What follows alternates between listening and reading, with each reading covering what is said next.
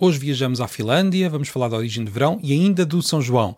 Antes de começarmos, peço que assine este podcast, pode ser no Spotify, na Apple, no YouTube, no Google Podcast, onde quiser, mas assine para ir acompanhando estes episódios sobre a nossa língua e as outras todas.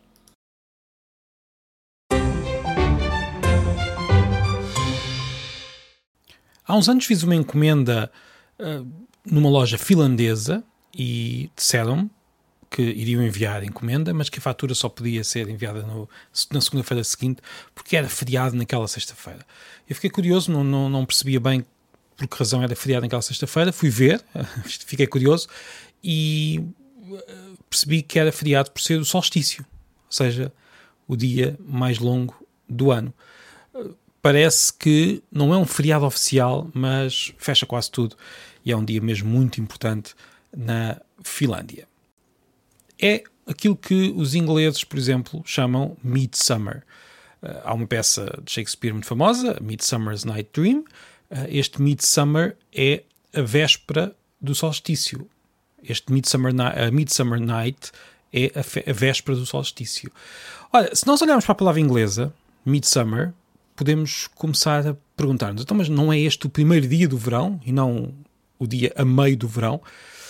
Olha, a verdade é que a definição de verão não é bem universal e não estou apenas a falar da questão uh, dos hemisférios, ou seja, no, no hemisfério sul uh, o verão é quando aqui temos o inverno, no Brasil neste momento estamos a começar o inverno, uh, a questão é, é um pouco mais subtil.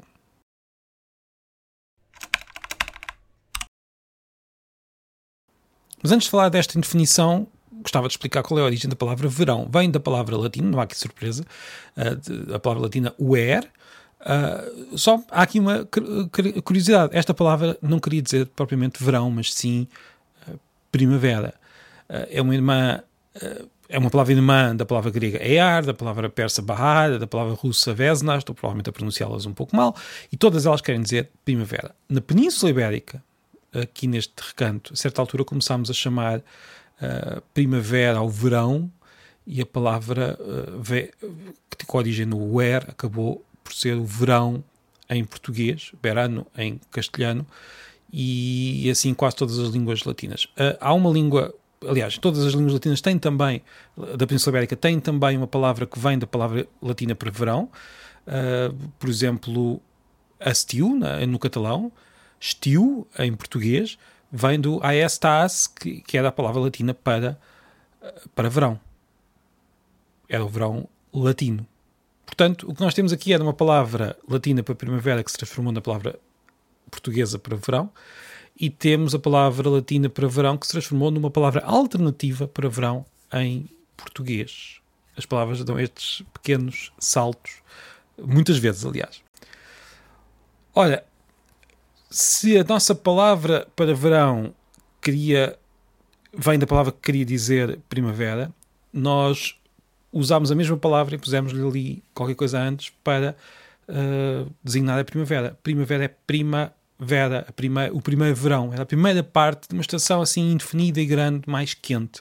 Temos aqui um sinal de que estas estações não são conceitos universais muito bem definidos, começam a certa hora, como nós pensamos hoje em dia, uh, não começam no, no, momento do solstício ou do equinócio, não, eram uh, palavras um pouco mais indefinidas e por isso é que, por exemplo, a mesma palavra acabou como primavera numa língua e acabou como verão na, na, na nossa.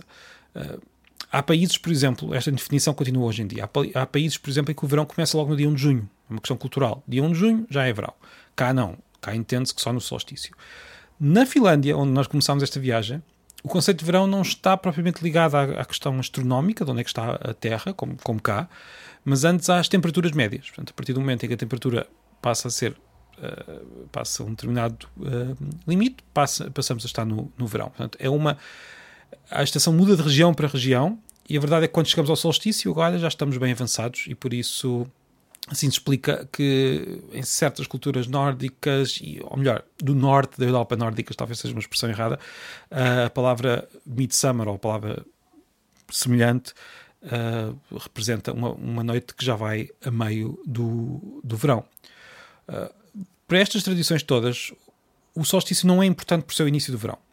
É importante por ser o dia mais longo do ano. Essa é, de facto, a importância deste, deste dia. É, está ali a meio dos dias longos e quentes.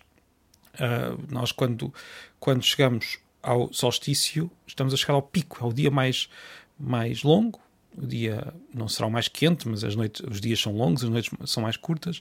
Já estamos a meio deste processo em que foi crescendo e agora, a partir de agora, vai decrescer. Estamos a meio de qualquer coisa. Estamos no midsummer. Estas festas do solstício, na verdade, são importantes na Europa toda, até cá. Só que nós não, não chamamos festas do solstício, nós chamamos uh, Santos Populares. O São João, por exemplo, é uma festa do solstício, mas é um santo. Uh, há aqui uma transformação de festas uh, pagãs em festas cristãs, que é muito habitual. Há, uma, um uso destas mesmas alturas no calendário para festas que são um pouco semelhantes. Duvido que os finlandeses tenham martelinhos, mas têm verão.